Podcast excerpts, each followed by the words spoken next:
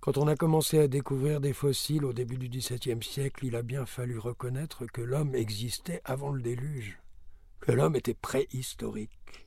Curieusement, c'est en 1860, alors que la révolution industrielle annonce un monde nouveau, que l'homme moderne se cherche un ancêtre né de la nuit des temps. On s'est inventé un passé qui nous dépasse. Les préhistoriens ont tout de même acquis quelques certitudes avec le temps on peut au moins affirmer que la préhistoire débute au moment où le premier être vivant se met debout et se termine quand apparaît l'écriture. Mais l'écriture n'est pas née partout au même moment. Et les hypothèses des chercheurs ne cessent d'allonger le passé. Découper le passé ne permet pas de le maîtriser. Mais dans l'épaisseur du temps, on peut creuser. Et là, ça devient excitant. C'est ce qu'a fait Paul Cézanne.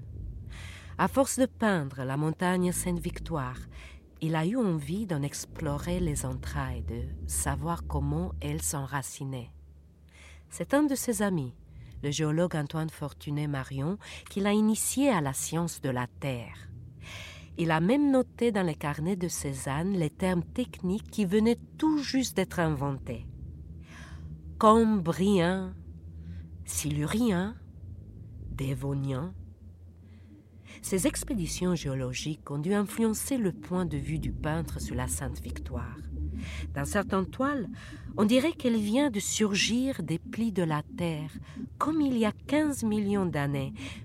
Cézanne savait certainement aussi, comme paléontologue avait découvert des œufs de dinosaures tout près de sa montagne. C'est vrai que les découpes rocheuses de la Sainte Victoire rappellent les d'un dinosaure.